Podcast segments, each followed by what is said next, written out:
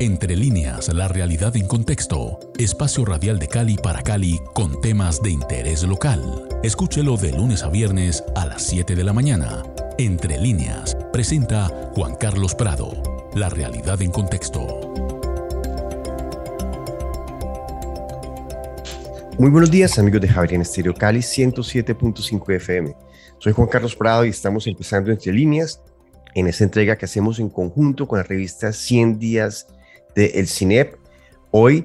eh, hablando de un tema que tiene que ver con la región, concretamente con Centroamérica, pero primero la introducción de nuestro director de revista, padre José Darío Rodríguez. Muy buenos días. Buenos días, Juan Carlos. Buenos días a todas las personas que nos escuchan. Eh, efectivamente, em, nos centramos o extendemos nuestra reflexión en este, en este día a Centroamérica y tenemos como invitado al profesor eh, Gilles Bataillon, eh, sociólogo francés, doctor en sociología de la Escuela de Altos Estudios en Ciencias Sociales de París, eh, maestro de conferencias en la Universidad de Caen, director de estudios en la Escuela de Altos Estudios desde el año 2007, profesor asociado en el CIDE de México desde 2011 y profesor invitado en, numerosas universidades latinoamericanas. Ya habíamos tenido el gusto de tener a Gil en este programa eh, en algún, algunos meses atrás y en esta ocasión pues Gil nos ofrece un artículo titulado Nicaragua, una dinastía totalitaria acorralada, que es de mucha actualidad porque en los próximos días, en las próximas semanas, el 7 de noviembre, se celebrarán las elecciones presidenciales en Nicaragua. Bienvenido, Gil. Bienvenidos y muchas gracias por la invitación. Pues eh, Gil Batallón, de nuevo, eh, qué grato que esté en los micrófonos de Javarian Estéreo Cali. Nicaragua, una dinastía totalitaria acorralada. Eh, profesor Gilles, eh, con la proximidad al próximo 7 de noviembre de estas elecciones en Nicaragua, ¿cuál es ese, contexto político y social en el cual está Nicaragua eh, días previos, repito, a estas elecciones? Nicaragua se está, digamos, acercando a una, digamos, consolidación y al mismo tiempo fragilización de una dictadura que intentó crear Daniel Ortega cuando regresó al poder en las elecciones del 2006. Es decir, que está al mismo tiempo cooptando, corrompiendo todos los poderes del, los poderes del Estado, poderes que habían sido poderes independientes antes de entre la derrota de los sandinistas en 90 y el regreso al poder de Ortega en 2006 era una democracia imperfecta, pero como una cierta independencia de la justicia, una cierta división del poder entre el Ejecutivo y el Legislativo, y todo el trabajo de Ortega fue reunir todos estos hilos y ponerlos en su mano y, digamos, retomar todos los ideales totalitarios de ser un dirigente que sea al mismo tiempo el pueblo y que toda contradicción social, política, estética, eh, aparezca como una lucha eh, entre el pueblo unido bajo y con su líder contra enemigos del pueblo que lo asedian. Y las elecciones que se van a dar ahora serán elecciones que surgen después de un movimiento contestatario muy fuerte en 2018, que fue reprimido a sangre y fuego, y elecciones que se darán sin que la oposición pueda presentar candidatos. Lo que Ortega hizo encarcelar o, o prohibió todos los partidos capaces de presentar candidatos que sean una contuda, contendientes amenazantes para él. Y su fragilidad es que con este gesto se va a poner al margen de la OEA y hay, digamos, se puede predicar de manera razonable que esto lo va a poner en gran dificultad con sus socios económicos, que es el destino natural de una parte de la mercancía que produce Nicaragua, en particular en el agro, con el mercado común que existe entre digamos, Estados Unidos, Canadá, México y los países del Caribe, y que muy bien podría ser excluido de ese tratado comercial la, Nicaragua orteguista, y también podría tener sanciones muy fuertes la OEA, lo que la va a fragilizar y lo que va a precipitar una alianza de hecho de Ortega con las dos grandes potencias internacionales con visiones de tener peso en América Latina, una desde, desde la Revolución Cubana, que es Rusia, que está, mm. digamos, rehaciendo alianzas importantes con Nicaragua y China, que es un socio comercial muy importante de Nicaragua, como lo es de la, la, mayoría, la inmensa mayoría de los países latinoamericanos. El profesor Batallón, eh, esta insurrección del 2018 eh, se puede decir que es un punto de inflexión en esta pues dictadura de Daniel Ortega, porque, decir, leyendo el artículo suyo en la revista, pues prácticamente encarceló, o mínimo casa por cárcel, a, a, sus contendientes políticos del próximo 7 de noviembre. Sí, digamos, no hay candidato de oposición que no haya tenido o que huir o intentar de huir del país o que no esté encarcelado o bajo arresto domiciliario, que es condición, una condición, digamos, de arresto menos tremenda que la que sufre la gente que están en las cárceles eh, eh, orteguistas, en el famoso Chipote, que fue la cárcel en la época de Somoza y la cárcel en la época de la Revolución Sandinista. Ahora que usted menciona Somoza, eh, leyendo su artículo, hice el ejercicio mental de cambiar el nombre de Ortega por el nombre de Somoza. Pasamos de una dictadura, digamos, militar de derecha, llamémoslo así, a una de izquierda en el lapso de estas décadas en Nicaragua?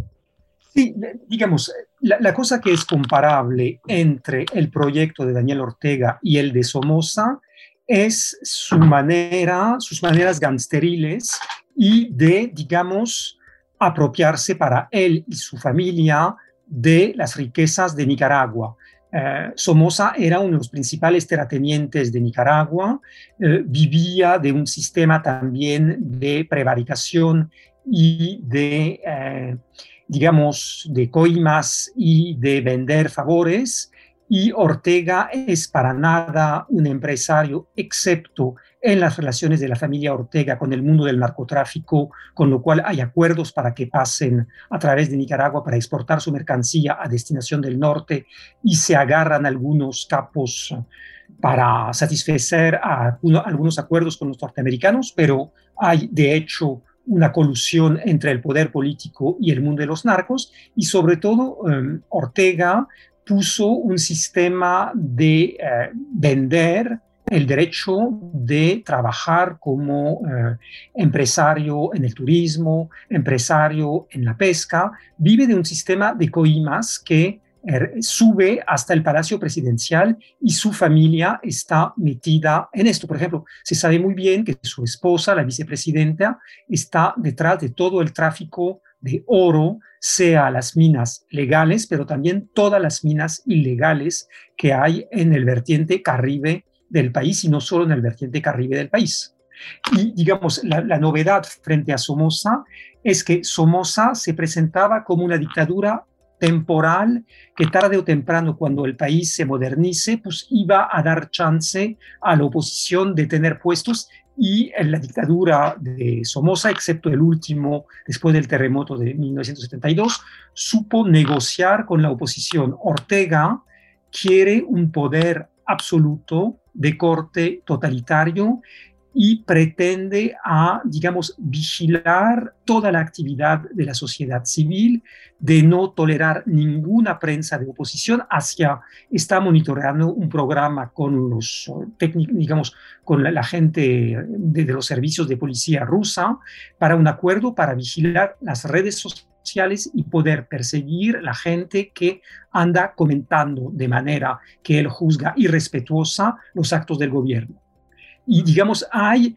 un lado un poco orwelliano en la dictadura que Ortega intenta construir en Nicaragua. Hay algo que se parece, hay un culto de la personalidad absolutamente ridículo eh, de Ortega y de su esposa que corresponden a los viejos ideales totalitarios de los regímenes comunistas, de los que, que, acabaron con eh, la caída de la Unión Soviética y que sobrevivieron en Corea del Norte y renacen con Xi Jinping en China. En este contexto, y, además gracias por eh, compartirnos detalles que, están, pues, que no están en el artículo, es decir, en ese sentido, qué bueno que esta conversación complemente el artículo de la revista 100 días. E, estas elecciones del 7 de noviembre, digamos, ¿qué garantía de imparcialidad y de confiabilidad tienen? Eh, diría muy sencillamente no hay ninguna, insisto en el término, en el adjetivo ninguno, hay ninguna garantía de cualquier transparencia. Serán elecciones falsas que están diseñadas para construir una aclamación popular de un tirano totalitario que quiere a través de esto enseñar al mundo que tiene el pueblo detrás de él pero serán una farsa completa y lo que será muy interesante observar es cuál es la proporción de gente que va a votar. Porque la única manera de oponerse a un voto falsificado será que los electores se queden en casa y no vayan a votar, porque, digamos, para hablar eh, con términos mexicanos, en los buenos tiempos del PRI, Em, habrá mapaches especialistas en rellenar las urnas y poner papeletas falsas a favor del tirano. Y digamos, hubo ya eh, eh, ensayos en este tipo se fueron perfeccionando a partir de 2008 en las elecciones municipales, cuando, durante el primer mandato cuando, Ortega regresó al poder, hubo ya un primer fraude electoral en las elecciones municipales de, este momento y desde entonces el sistema de fraude se fue perfeccionando porque al principio fueron tan torpes que se veían en los anuncios del Consejo Supremo Electoral como iban, digamos, cuando contaban las boletas urnas por urnas, los partidos opositores tenían, digamos, para decir una tontería, 40% del voto a favor de ellos y había 30% a favor del frente en ciertas ciudades. Y cuando se iban sumando por varios, el porcentaje de los partidos opositores iba bajando y el porcentaje de los votos a favor del Frente Sandinista iban subiendo y se podía ver operación tras operación los maquillajes y los fraudes operados por los operadores del frente en el Consejo Supremo Electoral. Y hoy en día tienen muchísimo cuidado de enseñar las cifras finales y de no dejar que nadie pueda ver lo que está pasando en las cuando la gente está votando y cuando se cuentan las boletas y se suman las boletas electorales. Y es por esto que no quieren observadores internacionales. Eh, profesor Gilles Batallón nos está comentando su artículo sobre esta delicada situación en Nicaragua. Em, profesor, estos regímenes comunistas y concretamente este, aunque no sé, sé que no, no, es el primero, pareciera estar pregonando una, un comunismo, un socialismo que, digamos, presiona a la gente a, a, la pobreza, pero en lo personal y en lo familiar estamos hablando de, una de una actividad familiar capitalista evidente de apropiarse de las riquezas de la nación. ¿Eso lo estamos presenciando en Nicaragua? Sí, digamos, Nicaragua está en un sistema totalitario. Digamos, Nicaragua no tiene ningún peso en, la, en el juego político internacional y es un país minúsculo a escala, digamos, latinoamericana son de los países más pobres y hay como una competencia atroz entre tres países en América Latina para saber quiénes son los más pobres. Será Haití, Honduras y Nicaragua y es una vieja competencia atroz.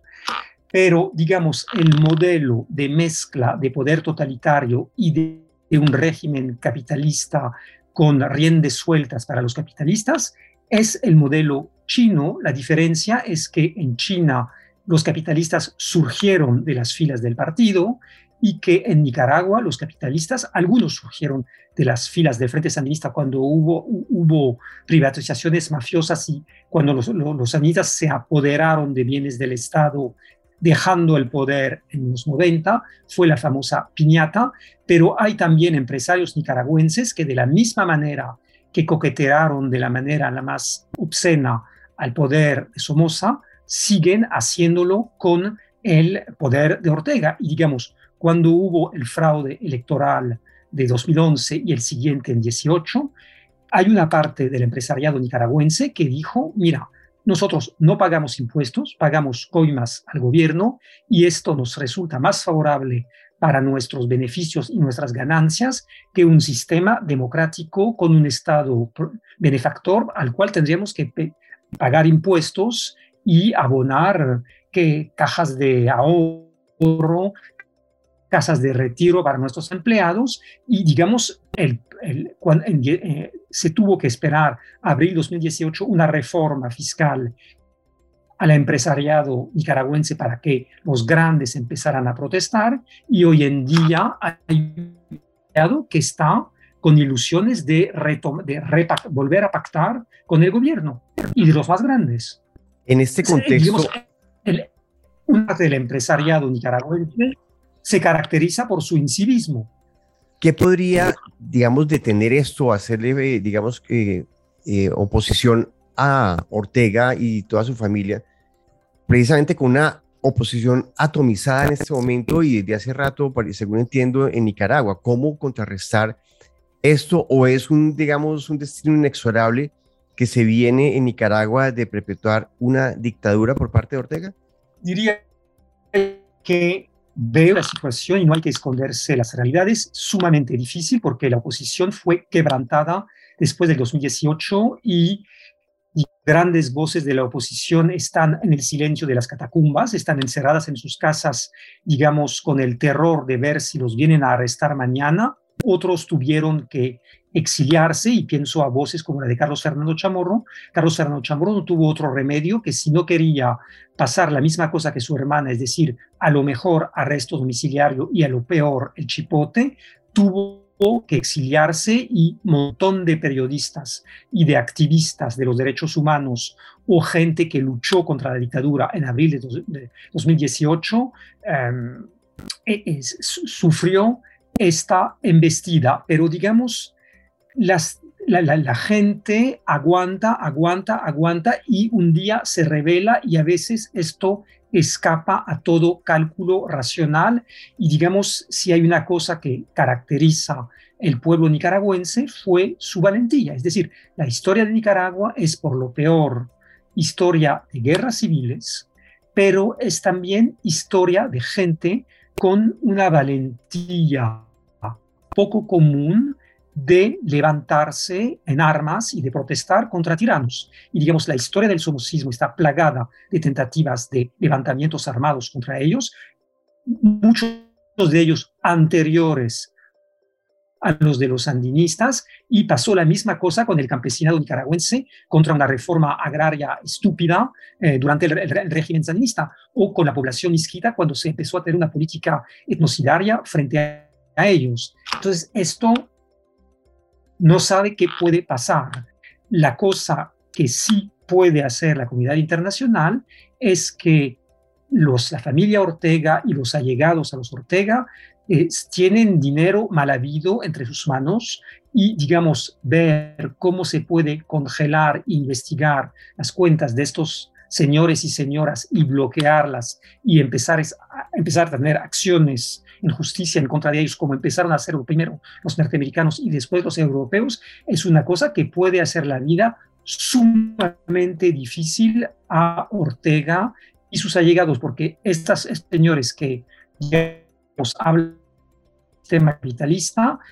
de su corte, son gente que les gusta gozar de la sociedad de consumo y eh, viven muy mal no poder acceder a estos bienes. Y si se les congela cuentas, si se les impide viajar a Estados Unidos, es para ellos algo muy complicado. Y no tienen, si son aliados de los rusos y de los chinos, no tienen ninguna ganas de instalarse en Rusia o en China. Profesor Gilles Batallón, con su artículo Nicaragua, una dinastía totalitaria acorralada,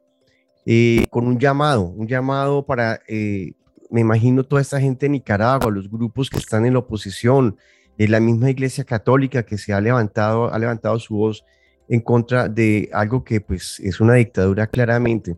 Artículo detallado en la revista 100 días y grabación que ustedes encontrarán, amigos oyentes, en, la, en el canal de Spotify del CINEP y en la página web de 107.5 FM. Profesor Batallón, de nuevo, muchas gracias por sus acertados e iluminadores comentarios hoy hablando del tema de Nicaragua.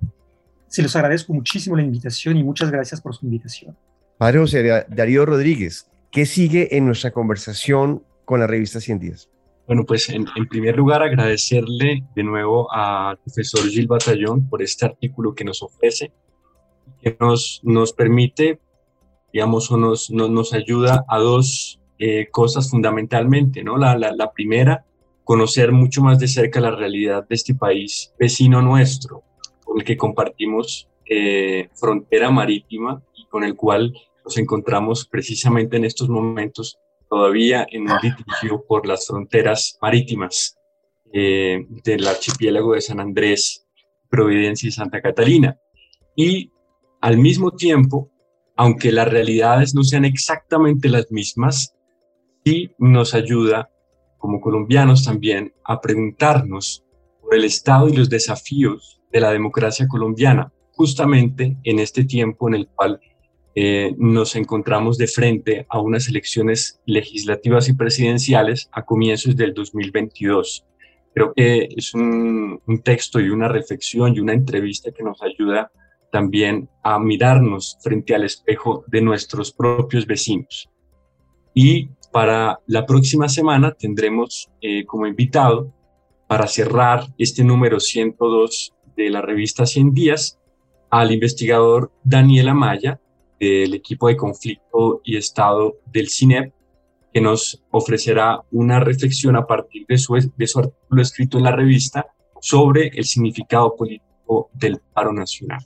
Muchas gracias, padre José Arido Rodríguez, de nuevo al profesor Batallón. Vamos con música aquí en Javeriana Estéreo Cali. Feliz día para todos y gracias por estar en sintonía.